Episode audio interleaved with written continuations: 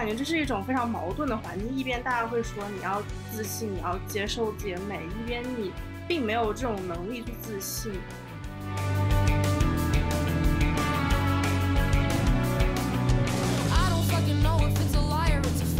这个，他对于你这就是一个人要时尚，首先你就必须得瘦，而且你得白，而且你得幼，就是你你得有具有三者兼备以后，你才能可以去尝试时尚，否则你就是基本上你就卫衣和运动裤，你就一身就穿着这个吧，就是你跟时尚无缘了。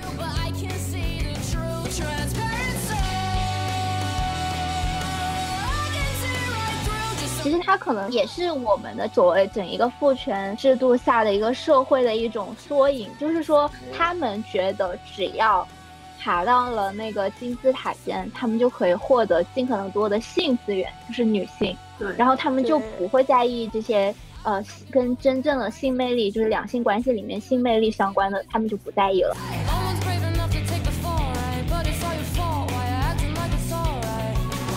在这种。消费主义的收编之下的框架，你去谈女性去去赋权，去更多的凝视，去获得这个 empowerment 都好。但我觉得问题就在于，其实这个框架下，它是排除了这个某一些被新自由主义排除在外那些没有那么强消费能力的女性的，比如说农村女性。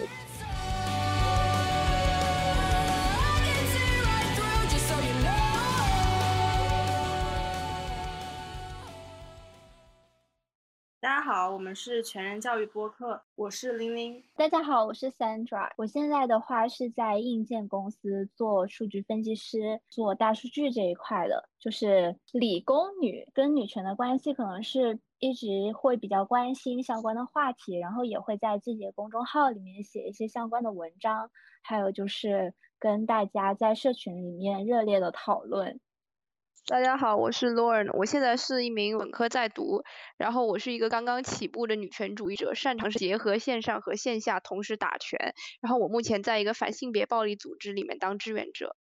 好，谢谢我们今天的 guest Sandra 和 Lauren。我们今天想讨论的是关于身材焦虑。最开始想做这期播客，也是因为我先看到了一个外网 TikTok 上面的视频，就是。标题是叫“风格与身材无关”，两位姐姐太会穿了。是一位身材比较匀称和另一位身材比较，我不愿意用“肥胖”这样的词去描述她，但是在国内的标准来看，她可能是会比 obesity 还要再严重一些，就属于 obesity 那个等级的。但是两位。穿着同样款式的衣服，都穿出了自己的风格，而且非常好看。但是比较胖的那一位姐姐有评论是这么说的，就是她其实是因为有曲线，她有腰有胯，而且腰上也没有游泳圈，腰臀比非常好看，所以她即使胖也胖得很好看。但也有热评说，我们这个视频就是想。缓解身材焦虑，要发现自己的美，所以不要再说看曲线、看腰臀比这种话。这种话其实在自己给自己找焦虑。其实我觉得这种话有点太轻松了。嗯，我觉我觉得刚才说到这个例子，其实是嗯那些评论他说这个博主他是有腰有胯，但很可能就是说。他其实跟我们普通人没什么区别，只不过他有一些具有当博主的能力的，怎么说？就是他比较会摆 pose，可以把他把照片变得很有色彩啊，很好看啊，然后所以让看的人觉得他是呃有腰有胯，就是我觉得他可能不一定是评论想的那样子。我觉得就是因为在国内这样的环境，像那个胖点的博主，他这样的身材其实是很难说买到能穿进去的衣服的。拿我自己来说，我一米七三左右，就有时候可能一米七五，然后也不算特别瘦，但是会比匀称胖一点点。我在网上都很难买到衣服。就是普通的店，我基本都不会点进去看，我只能去看淘宝大码女装。然后，因为普通店它最大码，我可能也会挤不进去。但是如果你在评论区发表这样的言论，说是国内的环境不允许我们自信起来，因为我们可能连衣服都买不到，就会有人来说，如果胖到衣服都买不到的话，那你可能需要减肥了。我感觉这是一种非常矛盾的环境，一边大家会说你要自信，你要接受自己的美，一边你。并没有这种能力去自信。对，就是我想到我在微博上面看到一个就是穿 low 裙的女孩子，然后她买了一双袜子，然后她的鞋码是三十八到三十九号，然后她那双袜子就买的太小了，她穿不下，然后她就去找店家说不好意思，你们这个袜子太小了。然后店家回复她说三十八到三十九码的就是女鞋码，一般来说女孩子都不会穿那么大的鞋的，就是把这个明明是他们自己的袜子做的太小了，或者是缩水了，或者说是有质量问题，但是他们就是把这个甩锅给了女性，好像商家不要为此承担任何责任，而是女性自己可能是身材没有管理好的问题。我觉得就是三十八到三十九码这个鞋码真的是非常常见的一个鞋码。我觉得身高可能一米六十五以上的人都会在三十八码以上吧。我觉得他这个商家这个辩解。其实是非常苍白无力的，而且我觉得他也是变相的施加了一种身材焦虑，就好像一切就是以小以瘦为美，就好像你脚的码你稍微大了一点点，你就没有了穿 low 裙的这个资格。哦，就是多人提到这个情况，我有遇到，就是前一段时间进入夏天的时候去买那些裙子，然后之前一直买那个品牌不是叫 UR 吗？然后就是发现 UR 我只能穿得下大码，就是我自认我其实是一个身材 ordinary。的人，然后没有想到我只能穿得下大码，真的是只有大码拉链才能拉上，而且他们的裙长做的很长，就是我的身高其实不是很高，我就是一米六以下，但是如果我买大码的话，它的裙长是按一米七去设计的，就会变成我能穿得上的裙子却太长了，然后太小了我又穿不上。就是很奇怪，就是这些商家的设计哦，对，就是我我还想起，好像前一段时间不是网络上有一个风气，就是大家集体到优衣库去穿童装，对，就是就是穿那种六到十四岁的小孩子童装，然后然后试衣，然后就是要是你可以穿上，就是如果你肩这里没有紧绷的感觉，他们就会很骄傲，然后就是拍照发一大堆，比如说小红书或者微博说，然后这就是一种很奇怪的风气，因因为他们这个穿的童装以后，就是衣服都变形了，然后也会染上很多污渍什么，就他这个衣服优衣库就没办法再继续进行销售。后来好像是优衣库，它强行出一个规定，说禁止你成年人试穿六到十四岁这种童装，然后才禁止了这个风气。我感觉这个风气很奇怪，就是为为什么一个成年人要通过穿童装的方式来证明自己的身材是很好的？其实阿酷，我想问一下，就是你刚刚提到这个例子。呃，你想说的其实是不是，哪怕是在一个宣传不要身材焦虑这样子的一个博 pose 下面的评论，他们潜意识还是在传达一种焦虑？我觉得已经是我们不能去指责他们在传达这种焦虑了，因为他们并没有想过说我们传达焦虑的背后是什么原因，他只是觉得你在传达这个焦虑，但是我们想要跟我们想要表达的是。是相违背的，所以你不要这么去做。但他并没有想到，他有没有可能不去这么做？如果他连衣服都穿不好的情况下，他怎么去自信？他怎么去接受自己？我觉得这是最没有被看到的一个点。而且，嗯嗯，不只是大码，其实我真的觉得，只是说在国内算大码，但是这样的身材并不能说是大码。而且像之前优衣库说那个例子，就是当时有人。很生气的说，那有些女孩子她就是身材很娇小，她就是可能普通店的最小码，她穿着也会很显大，所以她选择去穿童装，就是感觉一些过小或者是比较小或比较大的群体都被忽视了他们的需求。对，然后我想说，就是像在美国的话，像我们所谓的穿大码的女生的身材，肯定是属于很瘦的那一种。然后其实他们会对身高比较娇小的女生，还有一个系列叫呃 Patty，就是给娇小的人设计的。哦，就是说他们是会考虑到可能存在各种各样的身材。对，就是。国内确实我觉得很夸张，就是之前我愤怒的发了朋友圈控诉 U R，就是我我感觉这种快时尚品牌，就是商家也在给女性制造身材焦虑，就是他们一方面他们生产很多就是过于小的尺码的衣服，然后一方面他们也在投放广告，就比如说那种 perfect。body，然后 perfect body，你就必须非常的纤细，或者说非常的瘦小，你才能穿得进他们的衣服。然后他，然后他们有意识、无意识营造这样一种形象，就是你要能够穿进我们的品牌的这这个型号的衣服才能证明说你的身材非常好。我把这个现象称之为商业化的身材焦虑，然后它就会吸引一大批人去购买它这种款式的衣服，或者说拼命的节食减肥，然后又拉动一一大部分，比如说健身房啊，或者说减肥药之类的这种商业需求。所以说它这个给年轻女性制造身材焦虑，已经是一种就是非常商业化、非常成熟的一个环节。然后就是有商家就是会以此来获利，就是我是这么觉得的。还有一个就是我感觉就是国内他们厂商他们生产的衣服尺码好像跟我在别的地方看到的也不太一样。就因为我身高大概是一米六十二左右嘛，然后我住在欧洲，所以说我一般在欧洲穿的衣服我都是 XS 到 S 码这里就可以。但是到国内就是我试穿衣服就全部到 M 到 L 码了。我的身高体重都没有任何变化，但为什么在欧洲我我就是穿的是 X S 到 S 码，但是到国内我就是一个 M 到 L 码了呢？我我感觉他也是商家有意为之，就是他可能衣服故意做小好几个型号，就是我也不知道他们的 X S 到底是什么样子的。我觉得你说的是一个方面的，然后还有一种，因为刚才像洛人他提到的，就是像很有名的那个牌子 B M，他一直在就是做小码，然后吸引女生，然后去。呃，减肥，所以他们才可以穿的好看。然后包括说有很多明星在给他们带货这样。然后，但是我觉得也存在另一个可能性，就是说，嗯，其实国内它对呃多元性的考虑是很差的，就是可以在多很多方面能看得出来。比如说像呃，我觉得这样举可能会好像在。呃，拉踩或什么，但其实并不是，我只是陈述一个事实，就是因为我 master 在美国读，然后我就会觉得他们超市种类很丰富，比如说他会在不同。呃，含糖量或者有呃有一些是不是 lactose free，就是这些全部都做分类，就是保证，有时候乳糖不耐受的人啊，还有呃不喜欢吃甜的人啊，就是每个人都能买到自己想要吃的食物。然后其实他们的这种可以说是政治正确也好，或者怎么样，他们是考虑的很周到的。但是在国内，就是也许其实大部分人他的意识并不是那么强，就可以考想到说那些做衣服的商家，他们其实是可能不会想这种问题根本。嗯对，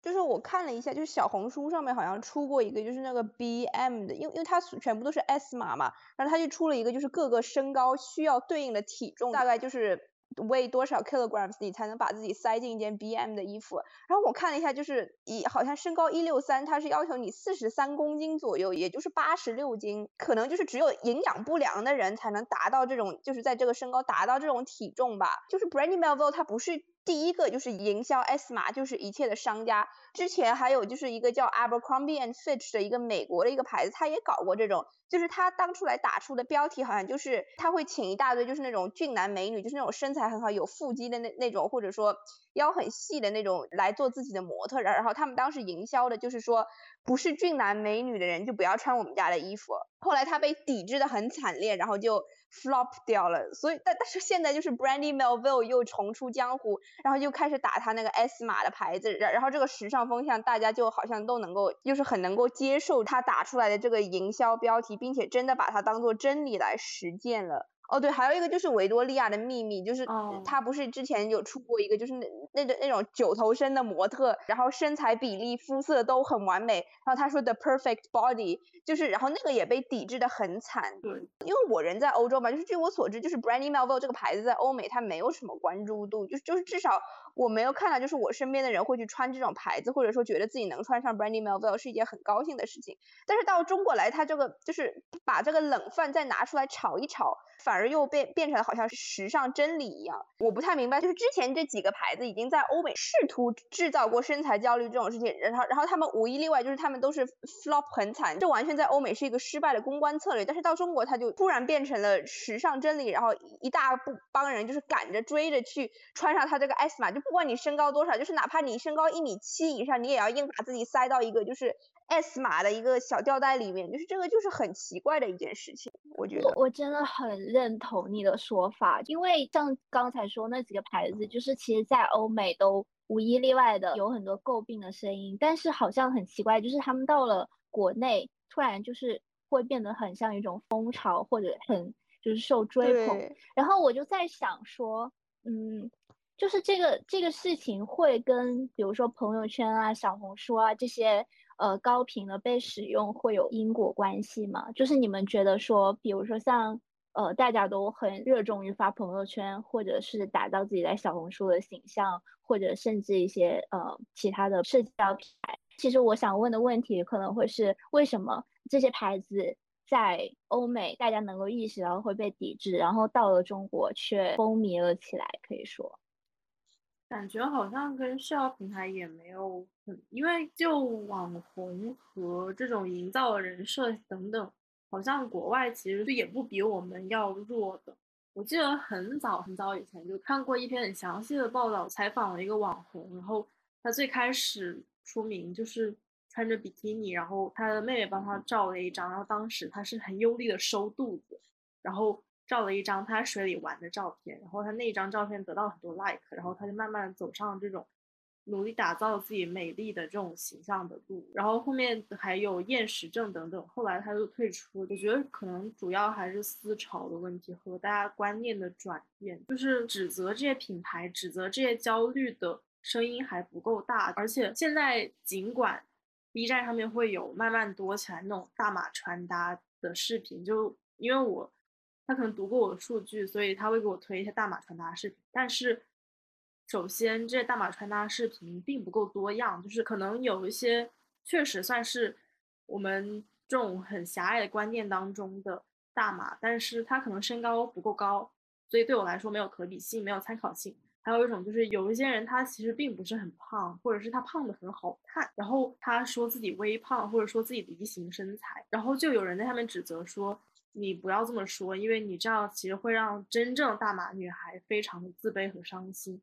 但是也有人为她辩护，说如果她不这么说，就会有人的弹幕在评论指责她说这么胖还出来做穿搭，这么胖还出来做博主，为什么不先减肥？这样我感觉大码女孩其实是处于一个进退两难的地步，就是不管你出不出来展示你自己，你都会遭到抨击。而且就是在中国的时候，我真正见见到过所谓的大妈女孩，其实也是非常的少的。就是我就很好奇，他们就是难道是不存在吗？还是说他们就不上街呢？就是我我感觉他们这个人群的可见度就非常非常的低，或者好像说他们完全跟时尚无缘了。中国这个他对于你这就是一个人要时尚，首先你就必须得瘦，而且你得白，而且你得幼，就是你你得有具有三者皆备以后，你才能就是可以去尝试时尚，否则你就是基本上你就卫衣和运动裤，你就一身就穿着这个吧，就是你跟时尚无缘了。就是如果你白瘦又都不占的话，所以说我我觉得就是大码女孩她们到底在穿什么，或者说她们。出不出门呢？因为我真的基本上没有在街上看到过这种大码女孩。我想问老人一个问题，比如说你在国外可能会有就是中国的朋友，也会有外国的朋友，就是你会觉得说中国朋友这个群体会身材焦虑更严重吗？我觉得其实两部分人都会有身材焦虑，但是他们身材焦虑的方向就不太一样。就是我的中国朋友可能会因为自己不够白瘦幼而焦虑，但是我的外国朋友会因为他们的皮肤就是不够 tan，。因为欧美那里人他们其实不不太，就是他们其实就是审美和我们不一样。就你看他们的那种网红，他们都是以就是像比如说凯莉詹的这种，他们都是那种皮肤黑，然后都是很有曲线的那种，就是很 curvy 的那种，就是他们会追求这种。就是我的欧美朋友肯定也会焦虑，但他们可能焦虑是自己，比如说。胸型不够漂亮，或者说是自己的臀部不够挺翘，然后中国朋友焦虑是自己不够白、不够瘦、不够幼，就是身材焦虑肯定都会存在，但是我我感觉他们焦虑的点就完全不在一个方向。其实我很好奇的一点是，就是你说你看不到这些大码女孩出现在街上，就在国内，我也能体会到，就是像我大一上学期的时候，几乎还是一直在穿深圳校裤，就是。非常好穿又出名的深圳校裤，因为它很宽松，然后可以很遮你的身材。然后我也是到了第二学期才逐渐开始穿一些校裤以外的衣服。我会看很多国外 TikTok 视频，然后里面也会有一些比较胖的女孩展示自己。我感觉国内的胖一点的女孩是不敢展示自己的，然后国外我感觉他们是，就我觉得可能有幸存者偏差，就是我能看到一些。比较胖女孩，她们也很美，她们展示自己的美，但是她们会有很多相应的 make up，或者是发型，或者是染头发，然后呃首饰之类，就就是她们有很全套的、很全副武装的这种时尚造型。我其实很好奇的是，如果撇开这些 make up、这些染染的头发之类的，比较胖点女孩有没有可能这样子去展示自己真实的美？就是在 TikTok 之外的那些朴素的胖女孩们，她们有没有可能自信？我想加一点我自己的观察，就是说，呃，因为我当时也是有一些美国同学嘛，比如说他们的身材可能是。呃，真正意义上的大码女孩，但是她们还是会很敢穿吊带啊，或者露露手臂的衣服，或者是呃，他们会把那些就是别人拍他们的照片，就是你知道拍照就是手臂在前面就会显得巨粗什么的。如果像比如说像我吧，我自己我就会把手臂 P 瘦一点，然后再发。然后他们是会直接 PO 到 Instagram 上面，就是我觉得我的美国同学都是。呃，可以说跟我们一样是普通人，但是他们好像在这方面，呃，并没有那么焦虑。对，我也感觉，我觉得可能就是欧美人在服饰穿着上面，他们可能本来就比中国的较为开放一点。就比如说现在夏天，就是满大街，就是不管你身材怎么样，都是穿吊带和热裤的人。所以说，就是那种露大腿根，然后就是那个各种露，但是大家好像也都见怪不怪的样子，就是你走在街上也不会有人。专门看你到底身材怎么样，可能在中国这里穿吊带这种东西还是要跟显露身材有关的，但是在他们这里可能就是就是天气比较热了，我对我我少穿点衣服，所以就这个样子，就是跟什么时尚或者说显露身材什么的并没有直接的联系，就是天气热了我少穿点衣服，然后就我我我就穿着吊带和热裤上街了。我觉得完全同意，因为我我会觉得说，哪怕是同样一件露肤度比较高的衣服，就是我觉得我在。呃，美国穿，我觉得好像不会有人看我，就是我，我就是做我自己，我想干啥干啥。然后，但是我觉得回国的时候，你会很明显感觉到别人的目光，就是是真的很明显，你是能够感觉到那种被凝视的感觉。对对对，我就是在广州、深圳这种大城市，就是根本不存在说哪里的什么大家思想保守一点或怎么样。我感觉就是。在中国穿吊带就是那种或者说露皮肤，就是那种很明显的一种，好像是一种性暗示的感觉。但是在欧美就不会这个样子，因为满大街的人都穿吊带或者穿热裤，然然后就是大家都都把这种就是露皮肤当做是一种很正常的、不需要过多关注的事情。但是我觉得在中国可能就是你露露皮肤就等于说你在性暗示。就比如说如果你穿吊带，或者说你穿那种裹胸，或者说你穿热裤，或者说你穿那种露背的衣服，就有人觉得说你是在性暗示。而且就是就是你看网。网上他出了那种什么吊带穿搭什么，他也有意无意的，就是往性暗示这方面引，就是一个就是我我我非常非常讨厌一个词叫什么又纯又欲，哎我的天呐，为什么露皮肤会跟性暗示联系起来？就是 not understand，但是我感觉就是在中国可能是这个样子。鲁迅说那个看到白胳膊想要白大腿，还然后立马想到性交，立马想到私生子。对，就很多人就会马上想到这一点。然后就是你要是就是在在一个稍微保守一点地方，可能就会有人觉得说你是你好像是在出来卖的，或者说怎么怎么样的，然后就会对你的就是个人的私生活，或者说对于你的就什么公公序良俗和道德上面做一个非常负面的评价。嗯，所以其实这样可以得出一个呃。有点像阶段性的结论嘛，就是其实感觉在国内会有更严重的身材焦虑，好像是我们还是无法摆脱一种被凝视的角色，就是好像无论走到哪里，无论是在社交媒体上还是在大街上走，还是会感受到目光，然后所以可能我们是不可能完全不在意别人怎么想的，所以就是无形中就很焦虑。对，就是我想，我想说，就是我最开始。说的那些评论，就我觉得你并不能就这样指责他们自己给自己找焦虑，因为这个焦虑并不是他们自己想要施加在自己身上，而是外部有这种凝视的目光去施加在他们身上。我觉得可能这个不能说单纯靠指责女性的主观能动性不够这样子来以为就可以改变这种局面，我觉得还是挺困难。对，我觉得就是大环境下面性别越不平等，对于女性身材焦虑就越严重，因为它这个就是身材焦虑本质上就是一种就是男权社会把女性物化成性资源，然后要求女性相应的也把自己物化成一种性资源，所以说就是如果他们觉得你这个性资源不好看，或者说不撩人，或者说没能勾起他们的兴趣的话，那他们就会对你采取嘲讽或者打压的一种方式，所以说身材焦虑它绝对也是一个性别不平等的体现。对，男的就不会有那么多的身材焦虑。对，对，而且而且最神奇的点是在国外，我反而觉得男生的身材焦虑会比国内的男生严重一点，就是感觉他们会很热衷于去健身什么的。对我也有这种感觉。其实就是说，可能也许在他们的环境里，男生也是会被凝视、被评价的。然后可能在我们的环境，他们却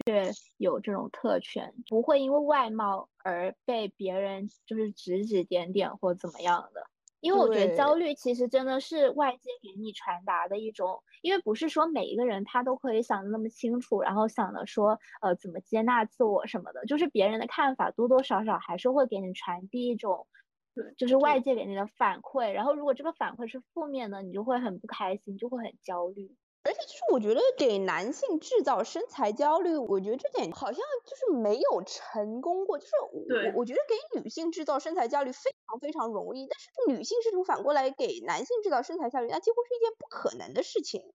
我个人感觉就是他们会有一万种理由来反驳你这个身材焦虑，而且很有意思的一点就是，当你试图对男性施加身材焦虑的时候，他们马上能够看出来这是身材焦虑，并且对其加以反驳。但是如果你说不要对女性施加身材焦虑，他们又可以马上拿出一万种理由来说啊，这不是施加身材焦虑啊，啊，我在 B 站看到漂亮，对，这是个人选择了啊，我我在 B 站看到漂亮的小姐姐，我为什么不能上去来一个评论呢？这怎么能是给她制造身材焦虑呢？我没有恶意的呀。但是或者说就是那种女星各种各样的什么蜜桃臀挑战，什么杨幂的那个漫画腰挑战，他们说啊，就是女明星自己想要进行漫画腰挑战啊，你们想要模仿是你们自己的事情啦，怎么会是给一般人制造身材焦虑呢？但是后来好像丁真也搞了一个什么核心力量训练挑战，然后就男的就马上急了说怎么可以这样？你这是在给我们施加身材焦虑，就很双标。我好像都没有听过那个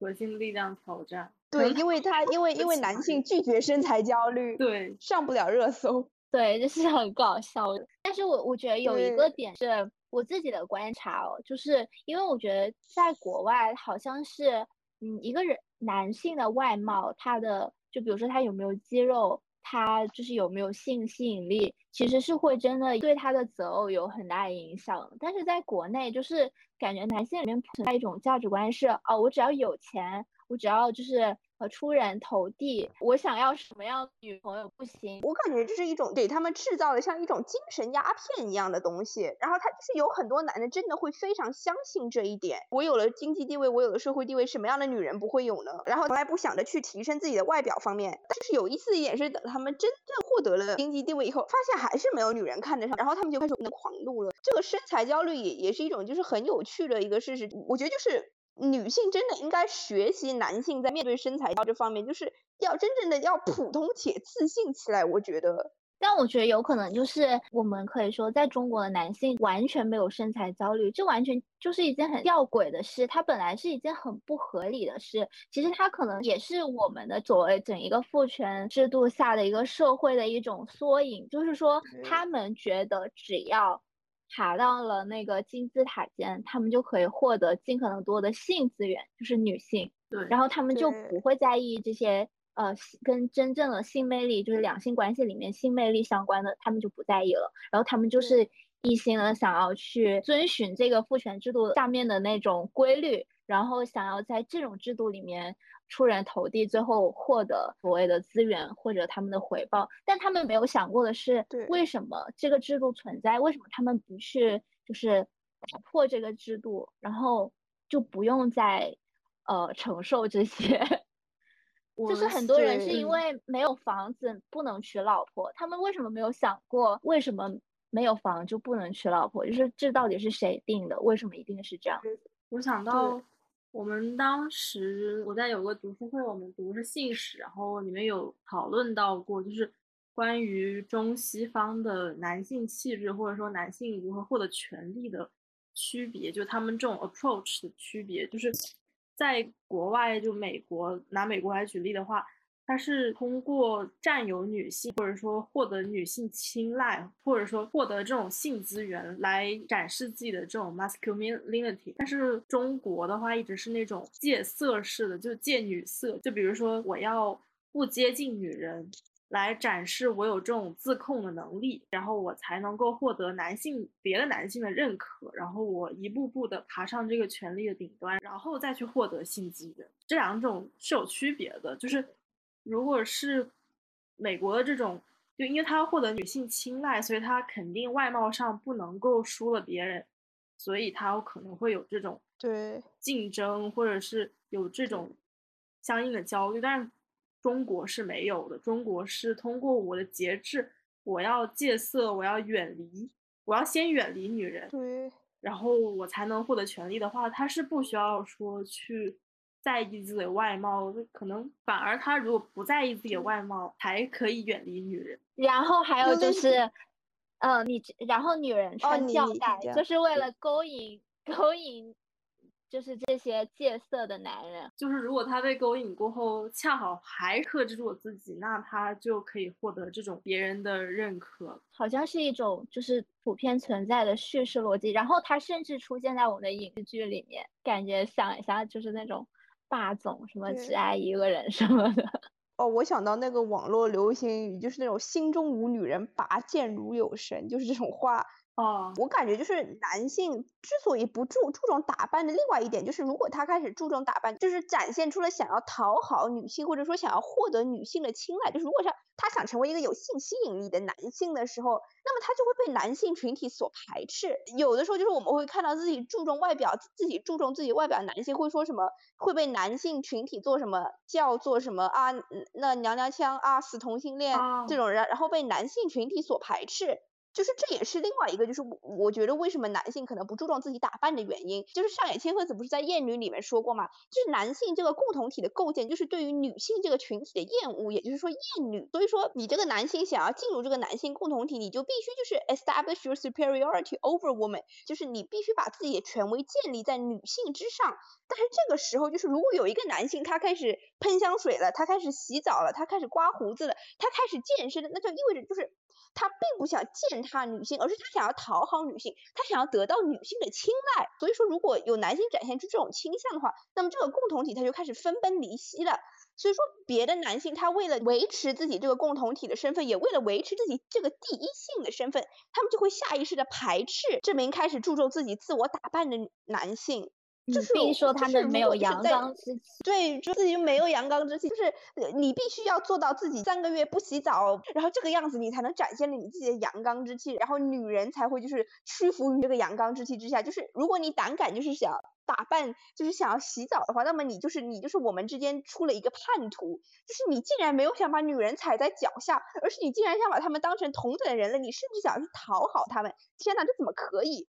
所以说，就是男性群体里面，他们也会无意识的，就是排斥有身材焦虑的男性。所以这，我觉得这可能就是一种反向身材焦虑，就是我还不知道应该怎么称呼它，就可能是就是反反身材焦虑。我觉得可能是这个意思，就是你焦虑的点不在于你有身材焦虑，而是你居然敢有身材焦虑。就我觉得这可能才是男性群体当中核心的一点，就是他们会排斥那些给他们制造身材焦虑的人，因为他们想要维持自己就是。作为统治者的身份，而统治者他这个身份，他就是必须得是制定规则的。而现在反过来，女人给他们来制定规则，就是说，就是我们不喜欢你，但有钱，但是你什么都别别的没有，就是我们想要男人洗澡，就是他们连对吧这样小小的要求他们都会抱怨，因为他们觉得女性就在 challenge 他们的 authority。就我是这个感觉。我想到一个很有意思的点是，他们不仅会说。反对，而且他也会恐惧这种与阳刚之气不相符的。我之前看那个《天鹅绒金矿》，然后我看完过后，我去网易云上面听那个电影原声，然后就看评论嘛。然后里面有一句是说，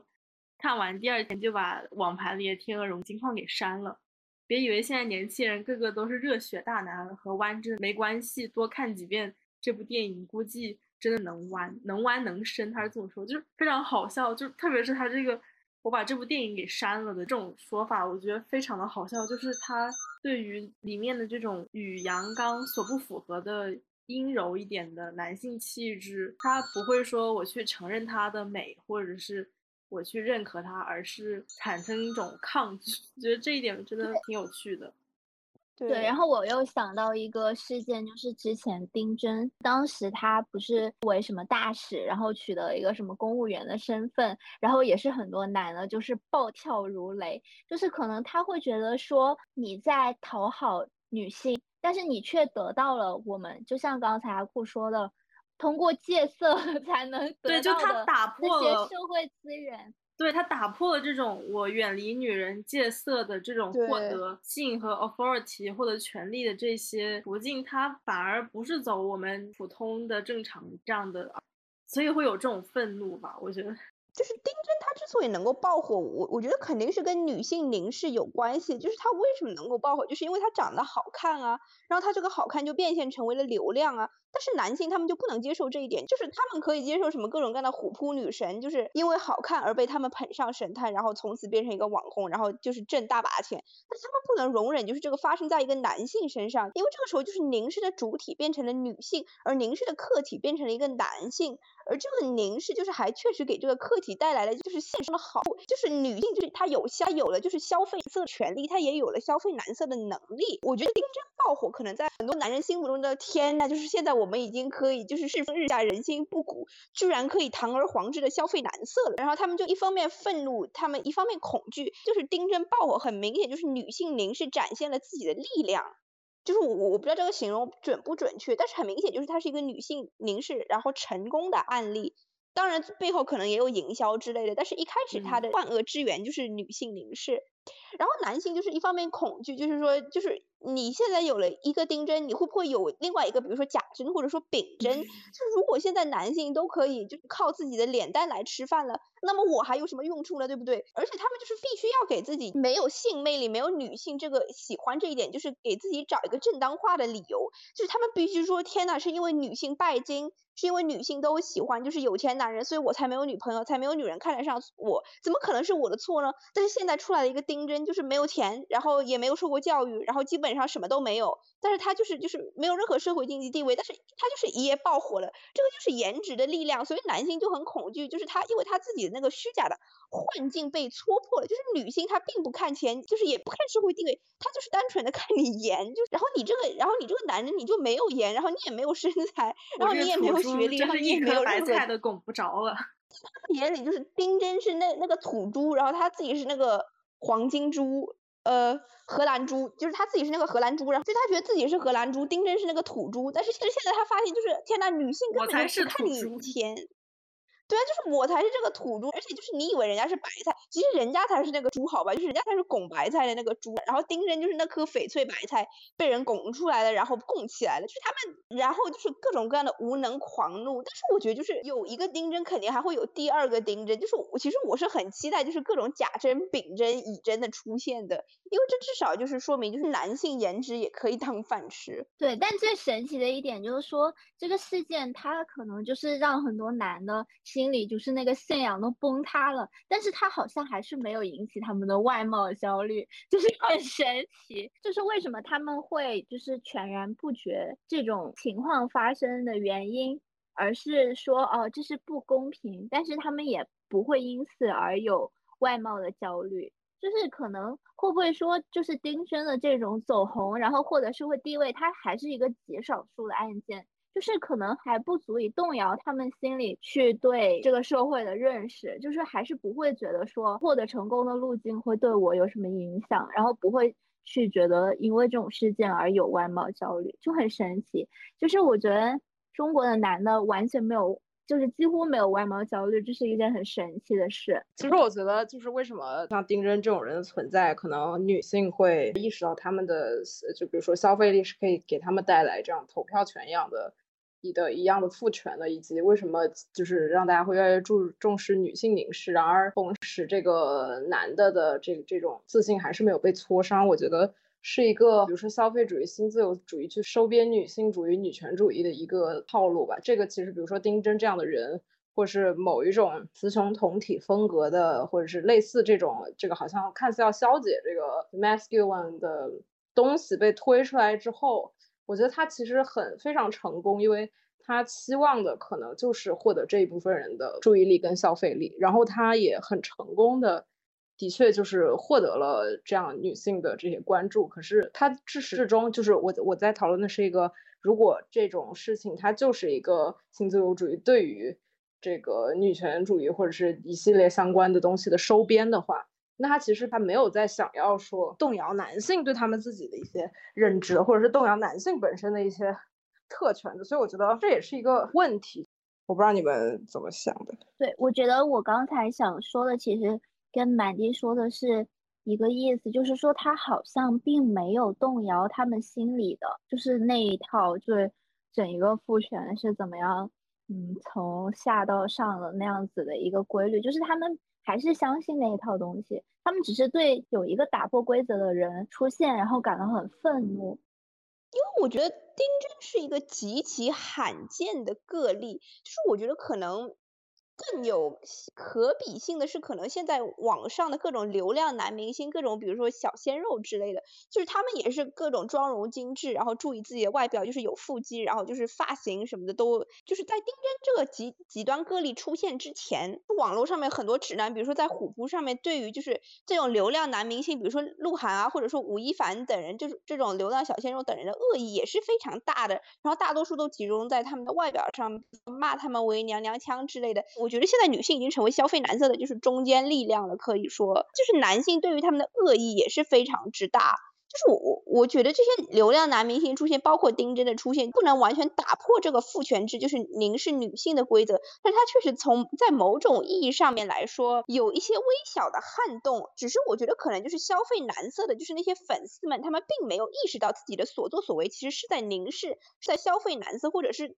就是对父权制做出撼动，就是他们一切。就是可能都是无意识的进行着，但他们这种无意识的行行为，确实也给就是父权制的机制造成了一些撼动。所以说，如果大家能够更加就是有意识的，就是去凝视或者说去消费男色的话，那么我觉得可能就是这个时候丁真这个极端的个例，它就不会再是一个个例，而是会成为更加普遍的现象。然后我们也可以就是从根本上面动摇这种就是父权制物化或者把女性性资源化的这样一种现象。然后，然后我有一个想法，就是我在想说，那他们是怎么样做到去？因为我我们现在流量明星也是，嗯，几乎是不可能忽视他们的存在。那他们是怎么样做到说完全不被这些呃较为成功的女性凝视呃去被涉及到？然后他们还是觉得呃我的外貌是无所谓的。然后我就在想，其实男性群体本身是不是也去做了一个分化？然后，只不过被分化的人，他其实不会在网络上发表太多嗯意见，就是这些流量男明星，他们就被统称为小鲜肉，然后就是讲的难听一点，就是所谓的娘娘腔，然后他们去把他们打上这样的标签，然后仿佛就是他们跟我们不是一波的，就是他们是跟。呃，可能是跟女性一波的，或者说他们跟我们不是一起的，然后去把他们给分化了，然后就是让自己可以继续保持原有的那一套规则，然后完全不受这些影响。刚洛尔说了一点，就是我觉得问题在，就我我观点有点不一样吧，我觉得就是在这种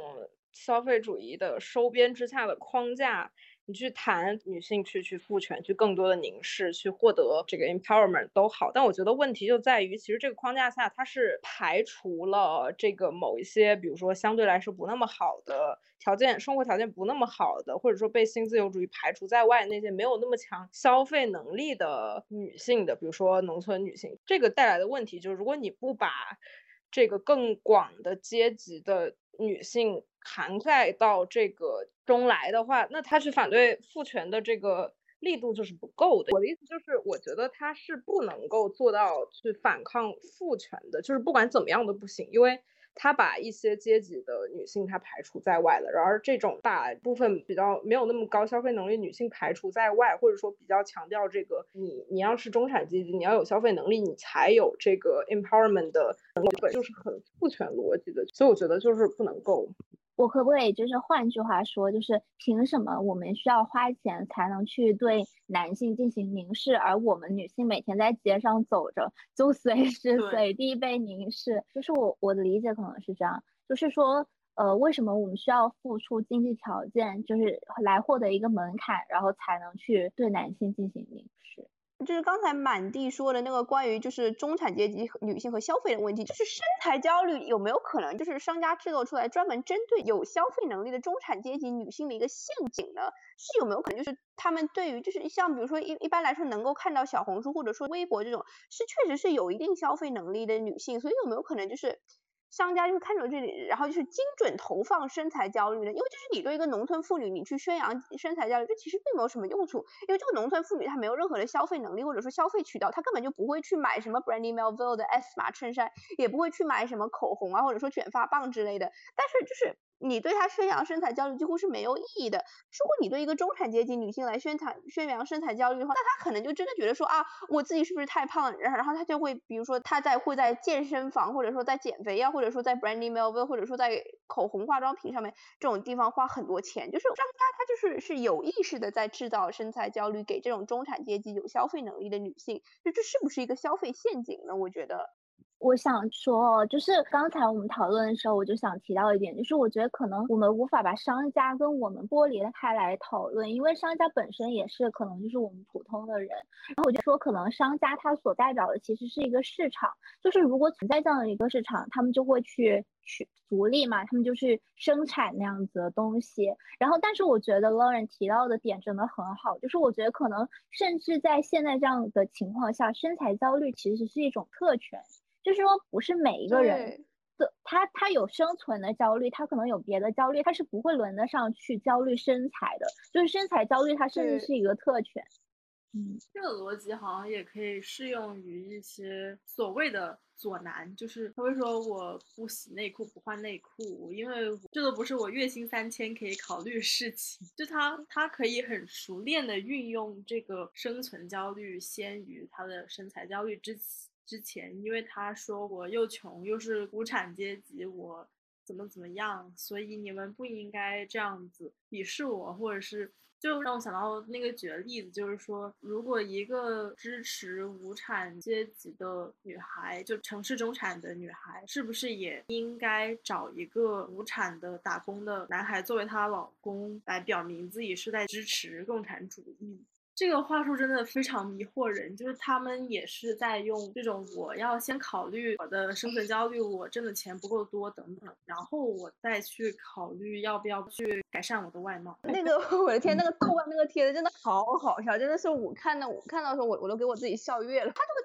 类比，其实不太合适。就我觉得他说我是一个支持性别平等的男人，但是我还是想要一个就是居家的女人，但是我结婚的时候我还是想要一个传统的好女人。然后有人就举了这个说我是一个中产女的例子，我我。但是我支持就是马克思主义，但是我还是想找一个中产阶级男的，就是好像是就是他举的是这个例子，然后我觉得这个他这个例子就举的就完全不合适，我觉得就是更多的是就是他可能更多是类比，就是我是一个支持马克思主义的资本家，是我结婚我还是想找一个资本家，就这是不是合适？就是我觉得他应该类比的是这个，是如果把这个就是我要先考虑我自己生存压力，再来考虑自己的外表的话，那么就完全就是另一种我觉得就是男权的话术，我觉得，然后就是我们不能否认一点，就是不管在哪个阶级，女性遭受的就是所谓的 pink tax 嘛，女性在化妆品上或者在衣物上面的消费，总是比同相同阶级的男性。大的就是你拿一个，比如说一个农民工和一个就是白富美，然后来看他们的衣服上面的开销，没有任何的就是可比性。但是比如说你拿一个同样的中产阶级男性对比一个中产阶级女性，那么这个中产阶级女性她花在比如说衣服上面，花在化妆上面，花在说通勤上，或者说花在医美上面、美容上面，这个开销肯定是比同等阶层的男性大的。所以说就是很多人就是掩盖了性别矛盾的，这我觉得就是一个很 low 的话术，在我看来，觉得跟改革开放之后的环境。就有也关系，就一方面可能大家心里还是欣欣向荣着这个共产主义理想，比如说有这么一帮人啊，他还像欣欣向荣的这个，比如说一些男的，他还会怀念一些这种这种苏维埃时期这种，的确那个时候的这种共产主义的东西会在我们的生活当中还有很多这个综比社会主义构造的小区，还有一些公共设施什么的。但同时，改革开放之后，这个市场化的非常快，也非常的成功。就让我们非常快的进入到或者被卷到了这个全球化的过程当中，所以这个时候就大家的生活，我觉得可能会非常的矛盾，就是那些就是一方面他们会自己就是以以这些比如说这个不不能说抠门吧，就是节约，然后呢想要用肉身抵抗这个。消费主义的一些做法，我觉得可能也也一部分也能反映出中国现在搞的这个社会主义的问题。国内左南的一些想法，我觉得还挺，就我觉得就如果抛开不去骂他们，还挺有意思的。我想到一个词，缝合怪。我不知道大家有没有看过，就是那个你男朋友那篇文章，我觉得真的好典型哦，就是那篇，就是那篇，就是你男朋友天天破防。我觉得那个文那篇文章其实就是很典型的 summarize 这种就是缝合怪的思想，就是他那个金句，就是你男朋友最讨厌的国家是美国，最讨厌的人是资本家，最想成为的人是美国资本家，就是他恨特朗普，但是有的时候又恨自己不是特朗普的儿子。就是我感觉这种思想其实是非常典型的，就是他们处在一个时代的漩涡里面，但是他们一方面就是觉得自己要贯彻马克思主义，把资本家都调到路灯上面来说，但是一方面又觉得啊，资本家的女儿长得真的好漂亮啊，就是你看人家伊万卡特朗普，就是大高个金发，就是哇，真的好。他们的这种思想其实个人的就是个人认知和见解又有限，嗯，我是这么觉得的。对，然后回到身材焦虑，就是当我们要求。一些男性可能有一些基本的性魅力，which is 很正常，每个人类都应该自有的时候，他就说不要给我制造。对，每天每天洗澡，难道是外貌焦虑吗？难道每天洗澡不是一些卫生上的？是的，就 是很多是男性，他们就是把基本的卫生要求都当成身材焦虑，但是在面对女性的时候，他们又可以很堂而皇之说这不是身材焦虑，就是我也不知道他们这标准到底是怎么定的。就是我就是喜欢看这样，这是我个人的选择。对，还有就是那种，就是你都发到网上了，不可以让人评论吗？你都发网上，你不就是想让人看吗？就是这种言论。我记得当时就是热依扎的那个穿衣自由，也持续的讨论了很长一段时间。对对。就是会有人很奇怪，就是他会把自由和身材焦虑这两者结合起来。就是他一方面会说，就是你不是要有穿衣自由吗？你才自己发到网上，那么为什么我们不能评论你的？就是他好像就是把身材焦虑和就是穿衣自由对立起来。就是你不想要有身材焦虑，那那你就不要有穿衣自由。你有穿衣自由，你就必须就是接受承受我的言论那种就是目光的，对，就是言论自由。他们也非常喜欢用这一点来为自己开脱。为什么不可以评论你的身材呢？然后他分明就是拿这种言论自由为自己的各种各样的厌女言论来开脱。就是你反击他一句的话，他就马上大叫起来说你性别歧视。我觉得穿衣自由和身材焦虑这两者之间到底有什么关系？是否就是必然是互斥的？我觉得也是非常值得讨论的。我觉得穿衣自由是怎么说？就是有很多自由，它好像不是一种。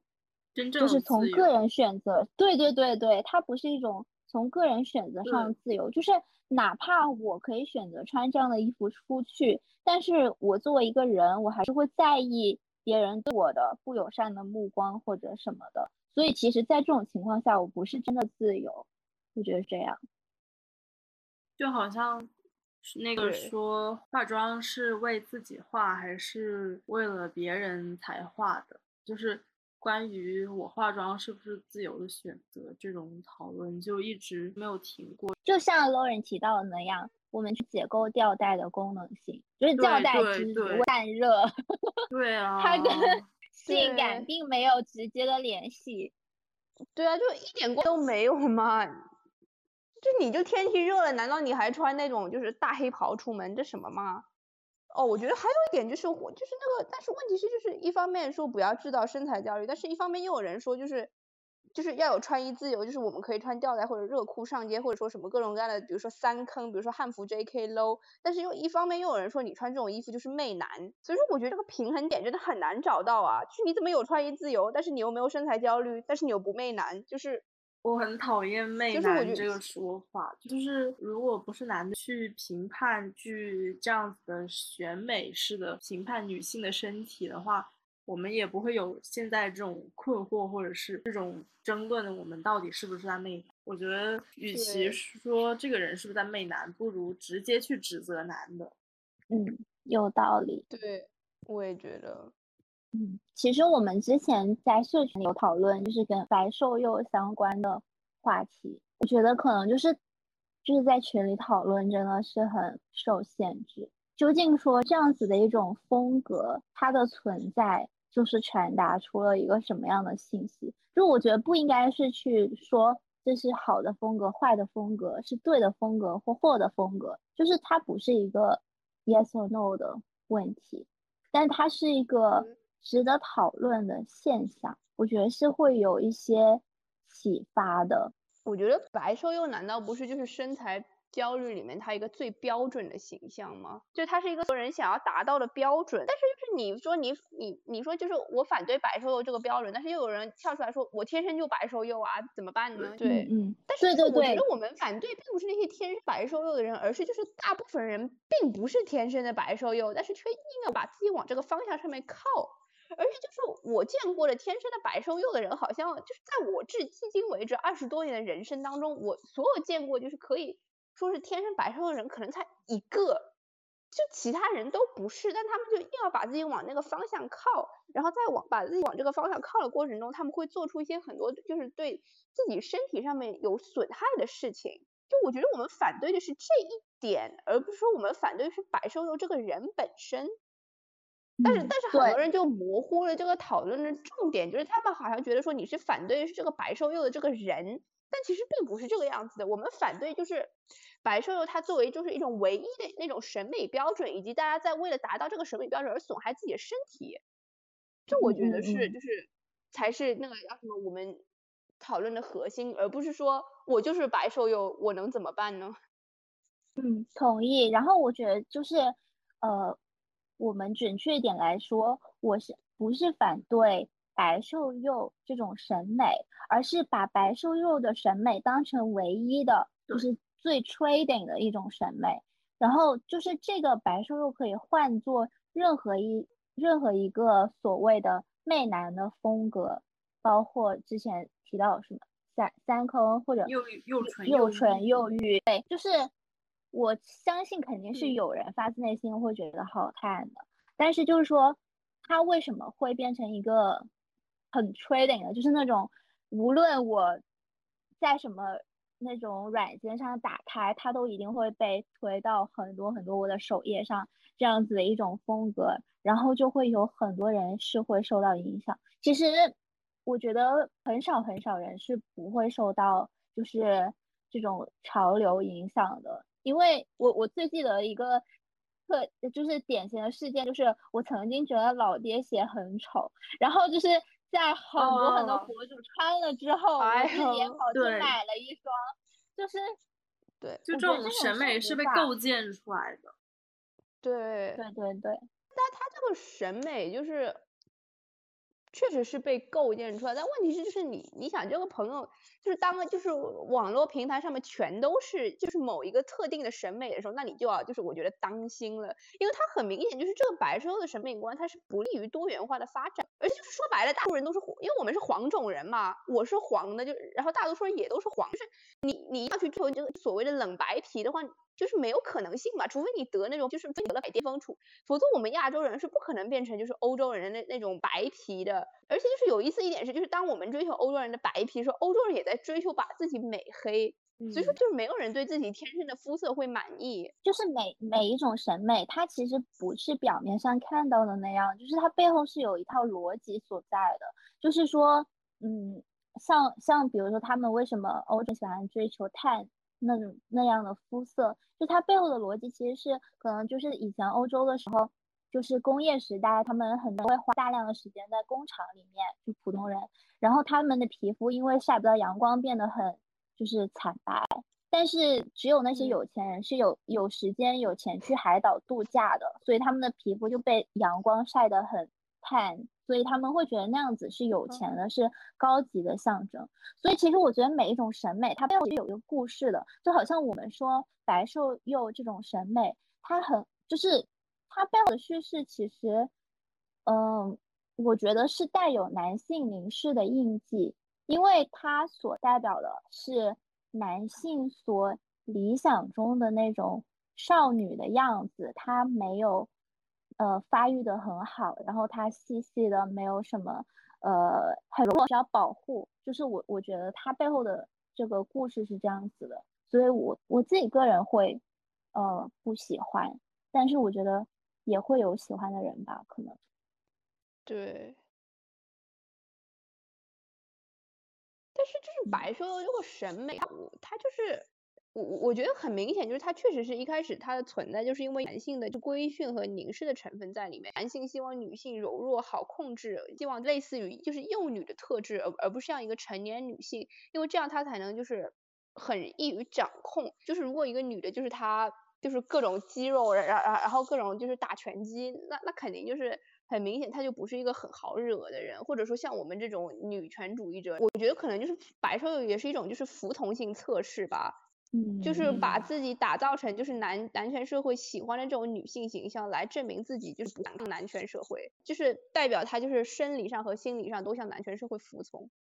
就是我我不是说那些天生白瘦幼的人，我是说那种就是把自己打扮成这种模样的人。我觉得这个东西可能它是像一个市场一样，就是好像说，如果普通女生更希望看到什么内容，事实上那些社交网络它就会更多的出现那样子的内容。然后它就很像是通过一个现象看到它整个社会到底是怎么思考的，就是很多人他会觉得这是一种最就是最 trading 的审美，所以他们去追捧它。但是它之所以发生，可能就是说我们是在一个被男性过度凝视的这样的一个社会里面，导致说可能大部分的普通女孩都会思考这样的一个问题，她都会有讨人喜欢的焦虑。所以她变成了就是最受欢迎的一种风格。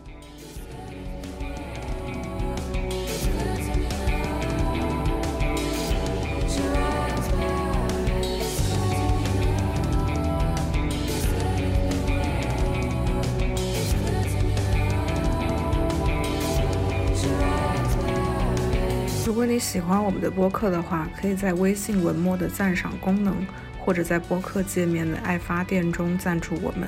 所有募得的款项将全部用于播客的剪辑和日常运营当中。谢谢大家对全人教育的支持，我们下期再见。